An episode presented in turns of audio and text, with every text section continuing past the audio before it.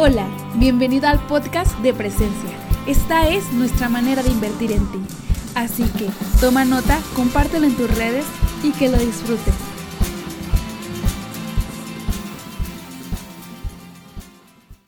Y hoy quiero compartir contigo el tercer episodio de esta serie que se llama Fe para los tiempos difíciles. Fe para tiempos difíciles, para tiempos como los que estamos viviendo hoy, iglesia. Eh, quiero decirte que, gracias a Dios, muchos de nosotros no hemos vivido en tiempos de guerra, no hemos vivido en tiempos de pestes grandes o de circunstancias que sí vivieron nuestros abuelos. Yo estoy grandecito, pero no me tocó, ¿verdad? A mí me tocó la guerra de Vietnam cuando era un pequeño, no sabía lo que estaba pasando, pero el mundo ha experimentado caos, ha experimentado destrucción, ha experimentado muerte, ha experimentado desasosiego y, hoy eh, eh, eh, está sucediendo también lo mismo. Mateo capítulo 24, versículo 7, la Reina Valera nos dice, porque se levantará nación contra nación y reino contra reino y habrá que pestes y hambres y terremotos en diferentes lugares. No hay duda ni queremos menospreciar el hecho de que estamos viviendo en tiempos difíciles, en tiempos de guerra, en tiempos de confusión, donde la verdad no sabemos la dimensión de lo que en realidad está sucediendo.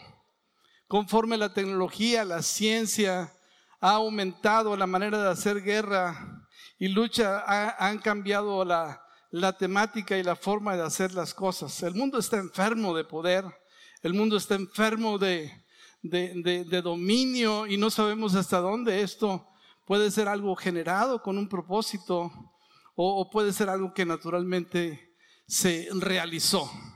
Lo que sí sabemos es que existe eh, y, y que Dios tiene control de todas las cosas. Independientemente que la tecnología, la ciencia, y, las comunicaciones han hecho posible que un evento pequeño se haga grande al, potencializarlo a través de la televisión, de las redes sociales. Eh, Dios no cambia, Dios sigue siendo el mismo, Dios sigue teniendo el control, iglesia. Dios tiene, sigue teniendo el cuidado de su iglesia, el cuidado de sus hijos. Él es el mismo de ayer, de hoy y de siempre. Amén, iglesia. Y por eso estamos aquí. ¿Por qué? Porque le hemos creído a Dios.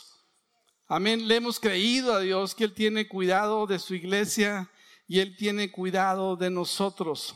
Juan capítulo 16, 33. Nos dice Jesús estas palabras. Estas cosas les he hablado para que en mí tengáis paz. En el mundo tendréis aflicción, pero confiad, yo he vencido al mundo. ¿sí? Jesús nos dijo que íbamos a, sufrir momentos de inquietud, momentos difíciles, momentos de aflicción, de confusión. Pero en medio de esos momentos, iglesia, Dios quiere que tú y yo confiemos en Dios que tengamos paz, porque su paz sobrepasa todo entendimiento. Dios está moviendo las cosas. Dios no está ausente de lo que está pasando. Dios está permitiendo lo que está pasando porque Dios tiene un plan. Y el plan es que la gente finalmente se encuentre con Dios. Que en medio del caos, de la situación difícil, la gente voltee a Dios, mire a Dios, busque a Dios. Sí, y, vivimos en un mundo caído, en un mundo donde el príncipe de este mundo tiene dominio sobre él. Y Jesús nunca nos prometió que no tendríamos angustia, ni pasaríamos por tiempos dificultuosos. Más bien Él prometió estar con nosotros en esos momentos difíciles como los que estamos viviendo hoy. Sí, y Él promete estar con nosotros y Él nos dice, tengan paz en medio de la dificultad porque yo he vencido al mundo. Iglesia, ese es un tiempo extraordinario. Es un tiempo de oportunidad donde la gente está buscando y necesita buscar en qué agarrarse. Necesita confiar en algo. Y tú sabes bien que Jesús es el camino, es la verdad y es la vida. Amén. Dios quiere levantar en este tiempo una iglesia poderosa que le crea a Dios, que confía en Dios, que confía en su promesa, que confía en su cuidado y puede reflejar al mundo esa paz para que esas personas ahora busquen a Dios. Es un tiempo de oportunidad, es un tiempo de gran cosecha, iglesia. Así que ponte las pilas, créele a Jesús, porque Él tiene control de todas las cosas. Amén, iglesia, ¿lo podemos creer? Hay un gran hombre de Dios en la Biblia que se llama David. David experimentó muchos peligros en su vida, muchos enemigos, enemigos políticos, enemigos internos, fue presa de conspiraciones, de, grandes ataques, de grandes luchas, fue un guerrero increíble, pero ahora un ser humano como tú y como yo, y que también tenía temor, tenía miedos, tenía momentos de dificultad. Y en el Salmo 56.3 nos dice una pequeña gran frase. En el día que temo, yo en ti confío. Amén. En el día que temo, dice David, yo elijo confiar en ti. Y creo, iglesia, que esa es nuestra posición. Nuestra posición es creerle a un Dios en medio del temor, de la dificultad, saber que Él tiene cuidado de su iglesia, saber que Él tiene cuidado de nosotros, que Él tiene el dominio, el poder, la autoridad y que no hay un solo pelo que caiga de la cabeza de un hombre sin que Dios lo permita. ¡Wow! Tú y yo no podemos controlar eso. Pero la Biblia sí nos dice que, Él tiene control de todas las cosas y, y esto es porque los tiempos de Dios se están cumpliendo. Dios está moviendo el reloj. Amén. Dios está moviendo las circunstancias en un contexto internacional, en un contexto global, para que las personas busquen a Dios para que las personas teman y busquen al único que puede sostenerlos, que es Jesús. Amén. Leemos la Biblia como en el tiempo de Moisés, en el tiempo en que el pueblo de Israel estaba en Egipto, como esa décima plaga vino sobre la casa de Egipto y la Biblia dice que todo primogénito murió. Pero vemos también que Dios les había dado la instrucción a ese pueblo para que pusieran sangre de un cordero en los dinteles de las puertas y en las ventanas para que cuando pasara el ángel de la muerte o la muerte no entrara en esa casa. Y la Biblia nos dice cómo al siguiente día todo primogénito en la casa de Egipto había muerto, pero sobre aquellas casas en las que estaba la sangre del cordero, el ángel pasó de largo y no pasó absolutamente nada. Amén, iglesia, creemos eso. Creemos que Dios nos guarda, que la sangre de Cristo tiene poder para librarnos de la muerte, librarnos de la peste, librarnos de las circunstancias difíciles.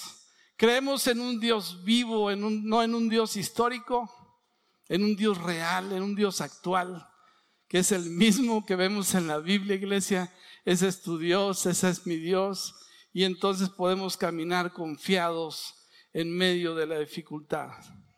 Hoy la iglesia, la iglesia es la esperanza del mundo, amén. La iglesia es el faro de luz que puede alumbrar la mente distorsionada y la confusión de la gente para que la gente voltee a Dios, quiera abrazar a Dios. Por eso creo que el Poliforum se nos va a llenar pronto, iglesia porque en medio de esta situación difícil Dios la va a usar para que las personas volteen a Dios, busquen a Dios, aún con temor y temblor, no importa, pero que se vuelvan a Dios. Sí, así como aquella mujer Raab le dijo a aquellos hombres, acuérdate de mí cuando vengas, acuérdate de mí como Dios finalmente cuando vino la destrucción de Jericó fue librada del, juicio de Dios. ¿Por qué? Porque aún siendo extranjera, aún siendo una mujer extranjera, clamó y buscó a Dios y encontró protección en Jesús. Amén.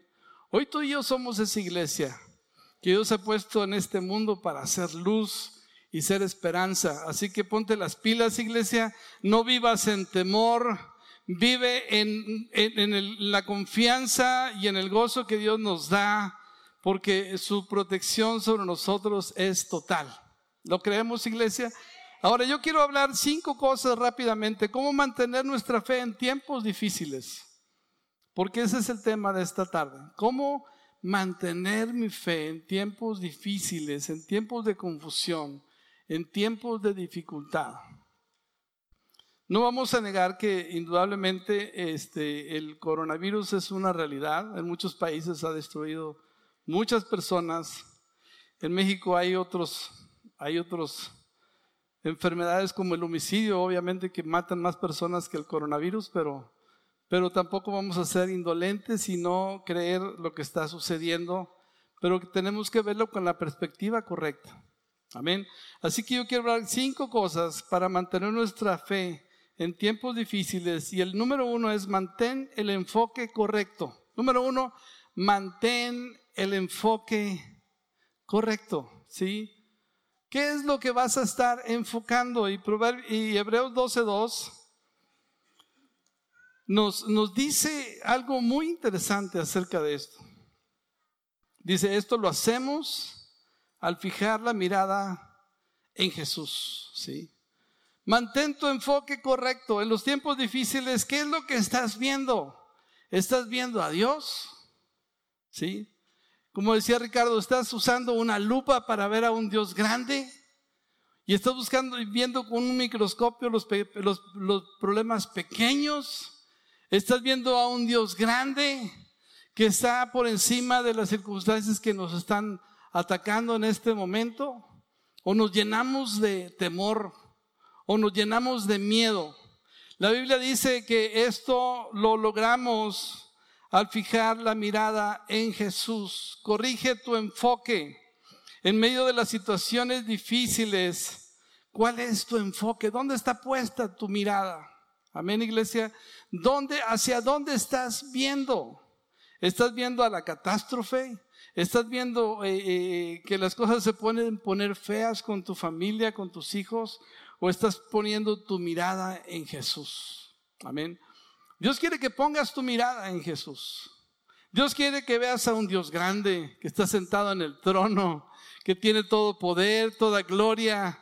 Amén, que es el mismo de ayer, de hoy y de siempre. Y puedes enfocar tu mirada, ¿sí? Puedes enfocar tu fe en que Él tiene cuidado de ti, que es para, poderoso para guardarte de todas las cosas. Amén, iglesia. Él es Dios eh, grande y sublime. Y cuando nosotros enfocamos nuestra mirada en Jesús, el campeón que inicia y perfecciona nuestra fe, amén, las cosas se ven diferentes. Sabes que eh, eh, en los tiempos difíciles he aprendido, en los tiempos de enfermedad, en los tiempos de muerte, he aprendido a poner mi enfoque en Jesús. Y poner mi vida, mi enfoque en Jesús me ha dado esperanza, me ha dado confianza, me ha dado fe, me ha dado fuerza, me ha dado valor para enfrentar la dificultad. ¿Qué estás mirando? Si te la pasas mirando los noticieros, si te la pasas aceptando cualquier información negativa que viene, te vas a enfermar.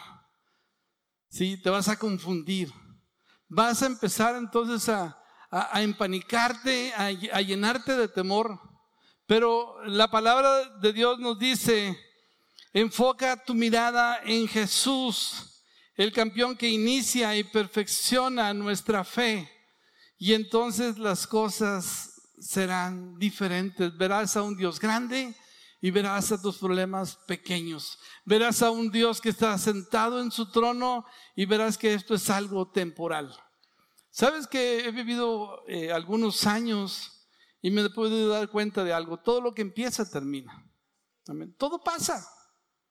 Aún las grandes guerras, aún los grandes desastres, aún los terremotos más grandes, aún los huracanes más destructores, terminan por pasar.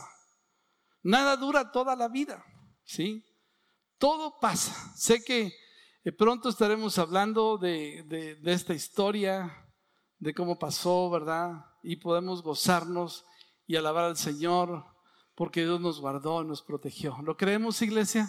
Amén. Así que llénate de fe, llénate de entusiasmo y créele a Dios antes que al periódico, antes que a las noticias. Él es el campeón que inicia y perfecciona nuestra fe. Número dos, ¿cómo mantener nuestra fe en tiempos difíciles? Desarrolla tu fe. Desarrolla tu fe. No te conformes con lo que tiene. La fe se pone a prueba y perfecciona en los momentos difíciles. Hoy Dios está probando nuestra fe.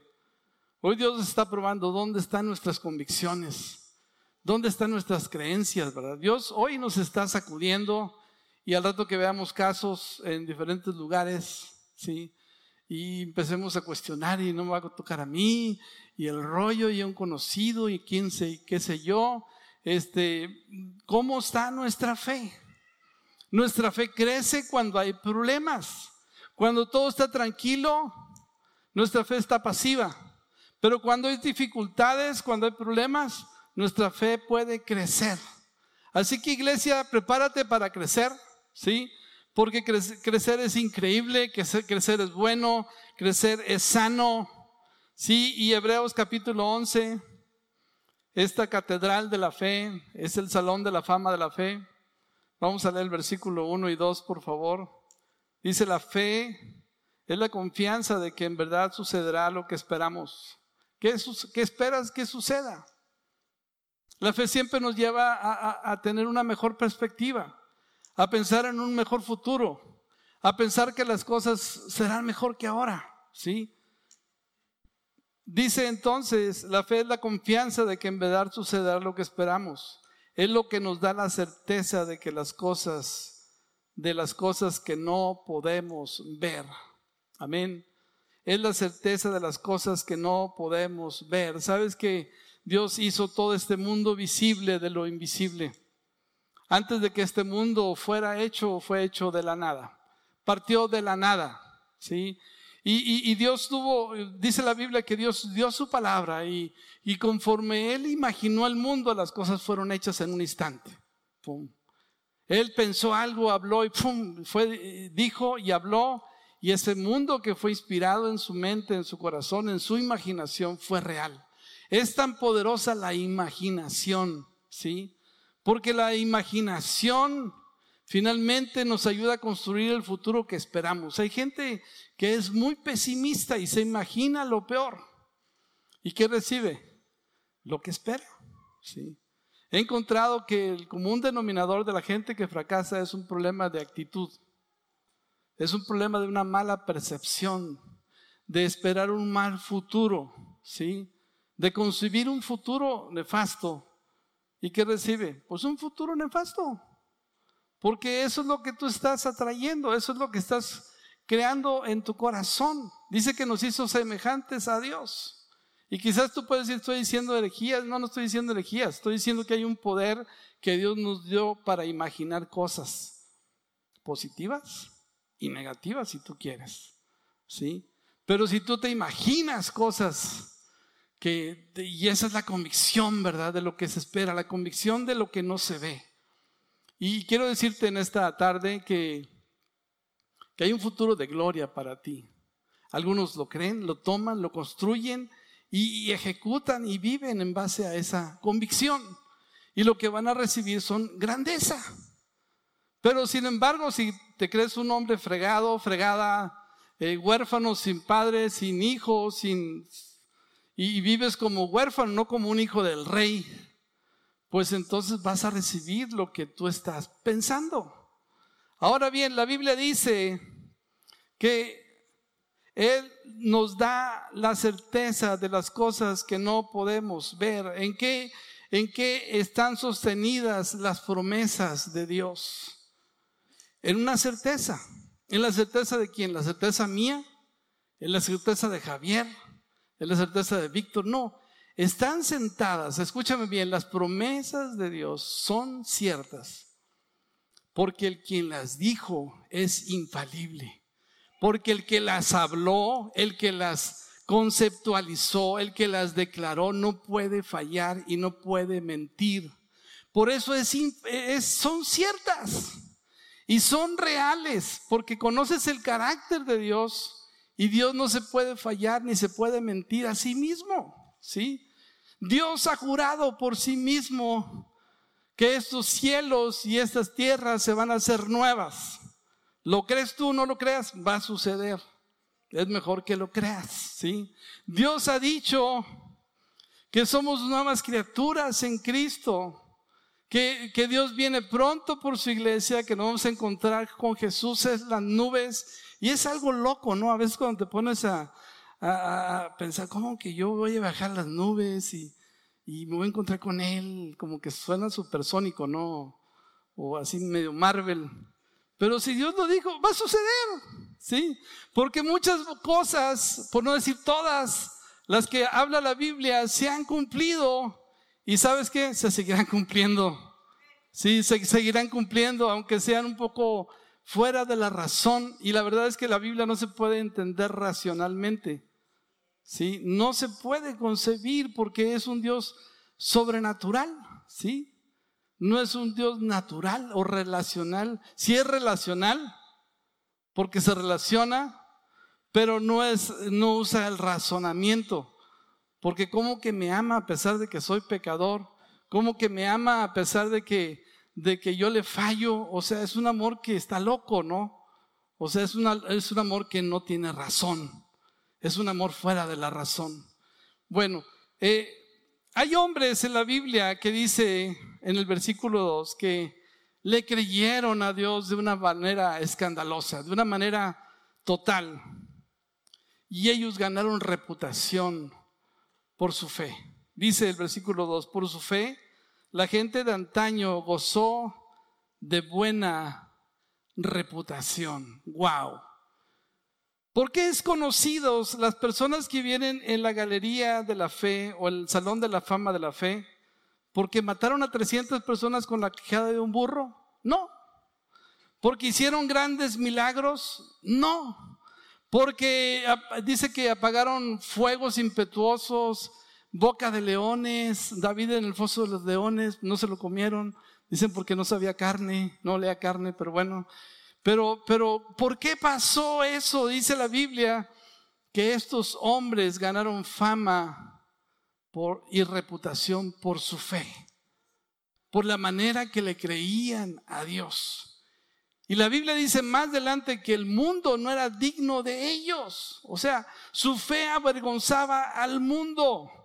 Dios está esperando que en estos tiempos eh, difíciles nosotros podamos tener una, una, fe que avergüenza al mundo, una fe que se pone por encima de las circunstancias, una fe que trae esperanza, que trae vida, una fe que puede estar más allá de la razón y le puede decir a las personas, creen en Jesús, Él es la esperanza del mundo, si vienes a Él, si entregas tu vida, que alguien está viviendo aquí iglesia, puedes poner tu confianza en Jesús.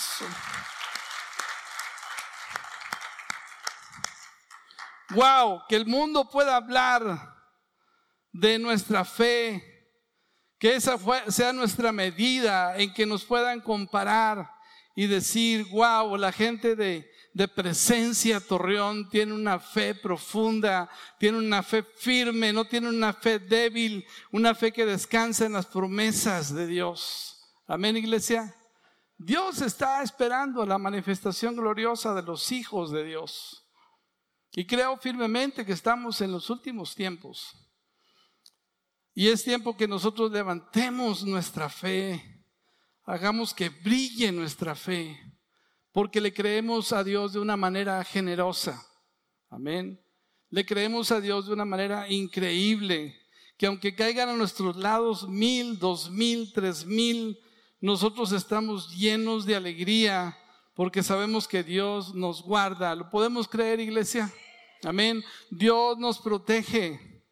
Dios nos cuida porque somos la niña de sus ojos. Y eso no es un discurso barato. Eso es real. El asunto es que lo tienes que creer. ¿sí? Y estos tiempos, entonces, Dios quiere desarrollar tu fe. Número dos. Número tres. Fe para tiempos difíciles. Profundiza tu comunión con Dios. Creo que son tiempos en que nosotros tenemos que profundizar nuestra intimidad con Dios, estar en su presencia, buscar el refugio en Dios, ¿sí? Buscar la comunión con Dios. Y, creo que, que es el tiempo en que tú y yo tenemos que ir a los pies de Jesús. Porque sabemos que Él es nuestro refugio, nuestro escondedero fiel. Cuando conoces más a Dios, cuando estás en tu intimidad, tu fe crece para poder enfrentar estos tiempos difíciles, para poder animar a tu esposa, para poder animar a tus hijos, para poder animar a tu vecina, a las personas que están perdiendo confianza y esperanza. Necesitas estar en comunión con Dios. Amén. Llenarte las pilas. Amén. Eh, llenarte de gasolina para que puedas entonces estar lleno y para poder comunicar lo que, lo que Dios está dándote en su presencia. Primera de Juan 2. Hay tantos versículos que pudiera hablar acerca de la comunión con Dios. Pero busqué un pasaje que hablara de comunión y también que, hablara de fe y, y, hablara de cosas que creo que pueden ser importantes en la vida de un vencedor, porque estamos estudiando la serie eh, eh, La Gran Victoria. Y quiero que hables primero de Juan 2, entonces, del 13 al 14. Y, vamos a ver cómo, cómo, cómo se refiere Juan, el apóstol, a, a varias categorías de personas de fe. ¿Sí? Y, veamos qué es lo que les hace estar en esas diferentes categorías de fe. ¿Sabes que hay la fe de un niño?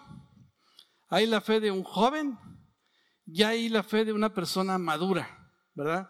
No es la misma fe de un pequeño eh, y a, la de un joven, a una persona que ha estado pasado por luchas, por situaciones, por dificultades, por tribulaciones y, y esas tribulaciones y esas pruebas lo llevaron finalmente a madurar su fe, ¿sí? Y Dios quiere entonces que en estos tiempos difíciles crezcamos y maduremos en fe. Pero veamos cómo lo dibuja entonces primero de Juan, capítulo 2, 13 y 14. Les dice, les escribo a ustedes, los que son qué? Maduros en la fe. Aquí, aquí Juan les va a empezar a escribir a los que ya son maduros, es decir, no a los muchachillos, no a los chavillos, sino a guerreros, a personas que han combatido, a personas que han vencido, a personas que han luchado y, en medio del, dolor y la dificultad han permanecido. Están maduros, están firmes, no se acobardan, están fuertes. Fíjate lo que dice. Les escribo a ustedes los que son maduros en la fe. ¿Por qué? ¿Qué es lo que los hace maduros? ¿Por qué? A ver, léalo fuerte. ¿Por qué? Porque conocen a Cristo, quien existe desde el principio. ¿Sí? Porque conocen a Cristo. ¿Sabes que una cosa es jugar a las escondidas? Otra cosa es, no sé, eh, estar de novios a estar casados y tener intimidad con tu esposa. ¿sí? Y creo que estas personas han aprendido a tener intimidad con Dios, conocen profundamente a Dios. Y como conocen a Dios, saben que Dios los guarda, saben que Dios los cuida, no son emocionales, no son sentimentales, sino son estables y seguros. ¿Por qué? Porque conocen al que es desde el principio. Amén.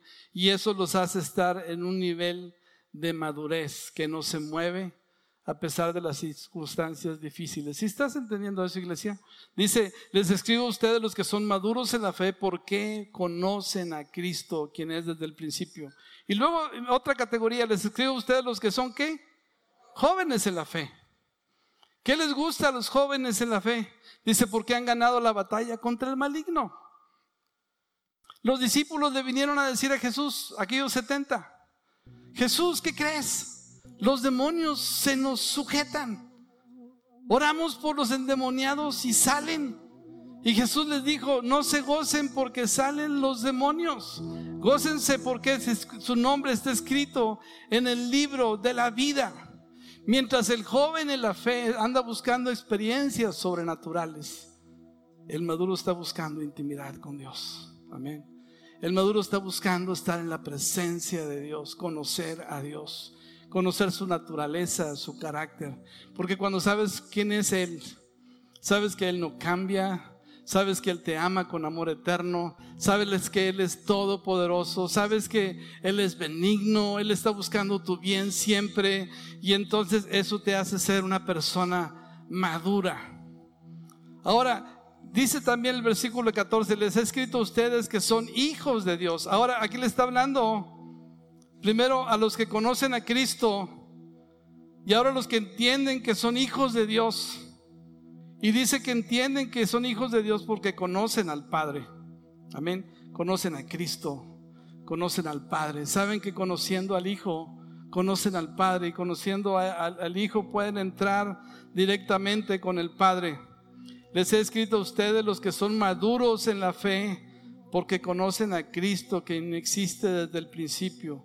Les he escrito a ustedes los que son jóvenes en la fe porque son fuertes. Y la palabra de Dios vive en sus corazones y han ganado la batalla contra el maligno.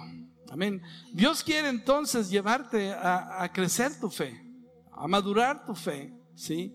Y, y que vayas de ese proceso de ser niño espiritual, a ser joven espiritual, a ser maduro en la fe. Y eso lo va a hacer Dios a través de las circunstancias y, lo vamos a poder lograr cuando profundizamos nuestra comunión con Dios. Yo no me imagino, porque no nos ha tocado vivir, seamos honestos. ¿Cómo funcionó, cómo funciona la iglesia eh, escondida en China, haciendo iglesia en los lugares escondidos, sabiendo que si los descubren los van a matar? Tú y yo no vivimos el periodo donde la iglesia primitiva o la iglesia se, se reunía en Rusia, bajo la cortina de hierro hace antes de Gorbachev, antes de, a lo mejor a ustedes no les tocó a muchos, ¿verdad? Pero ellos exponían su vida yendo a una reunión como estas. Grupos pequeños. Tú y yo no hemos vivido, gracias a Dios, dificultades, problemas, guerras, eh, situaciones que nos hagan temblar y escuchar a la vuelta de la casa bombas y heridos y catástrofe. Las hemos visto en las películas. Y no estoy diciendo ni quiero temorizar y pensar que eso va a ocurrir con esto que estamos pasando. Pero es una realidad, no lo hemos vivido. Gracias a Dios. ¿Estamos de acuerdo? Gracias a Dios. Pero Dios permite los tiempos difíciles para ver la mano de Dios moverse en nuestra vida, iglesia. Así que ponte las pilas, amén. número cuatro, descansa en sus promesas. Puedes decidir, creerle a las circunstancias, a las malas noticias o creerle a Dios. Amén. ¿Cómo crece nuestra fe en tiempos difíciles? Descansando en las promesas de Dios. Amén. Es tiempo de llenarte de la palabra de Dios. Es tiempo de caminar en la palabra de Dios. Es tiempo de sacar la Biblia y encontrar en ella esas promesas de paz que vienen ahí para nosotros. Isaías 26.3 dice, tú guardarás en perfecta paz aquel a todos los que confían en ti, a todos los que concentran en ti sus pensamientos. Amén. ¿A quién promete Dios guardar en paz? A quienes concentran sus pensamientos en Dios. Proverbios 3, 24 al 26. Dice lo siguiente, puedes irte a dormir sin miedo, te acostarás y dormirás profundamente. No hay por qué temer la calamidad repentina ni la destrucción que viene sobre los perversos, porque el Señor es que tu seguridad. ¿Lo crees, iglesia? Él es tu seguridad, Él es tu descanso, Él es tu paz. Él cuidará que tu pie no caiga en una trampa. Iglesia, ¿Cómo crece nuestra fe en tiempos difíciles? Sentándonos en las promesas de Dios, creyéndole a Dios. Amén. Creyendo que cada palabra que ha salido de su boca es verdad, es real, es para mí. Yo la abrazo, yo la vivo. Y número cinco, sé sabio, haz tu parte. Proverbios 22.3 dice, el prudente se anticipa al peligro y toma precauciones el ciplón avanza ciegas y sufre las consecuencias. Amén. Sigamos los reglamentos de, de salud. Sigamos, no nos expongamos indebidamente al peligro. ¿sí? Si es cierto, somos hijos de Dios, si es cierto, Dios nos guarda, pero no nos vamos a poner en el tocadero, ¿verdad? Eh, a ver, tócame, que al cabo yo, yo soy hijo de Dios, y a ver, escúpeme, casi creo. Sí, sí, o sea, tampoco, tampoco te pongas de modo, quieren pasar muchachos, este, eh, pero, pero el avisado ve el mal y se esconde, dice la Biblia, más el simple sufre los daños. Así que iglesia, eh, guárdate, guárdate en gozo, Guárdate en el temor de Dios. Disfruta que eres un hijo de Dios. Amén. Se luz en medio de las tinieblas. Comparte la seguridad que solamente Jesús puede dar a las personas para que vivan en paz y encuentren sosiego en su alma y podamos descansar eh, sabiendo que Dios está de nuestra parte, iglesia. ¿Por qué no te pones de pie y vamos al Salmo número 91?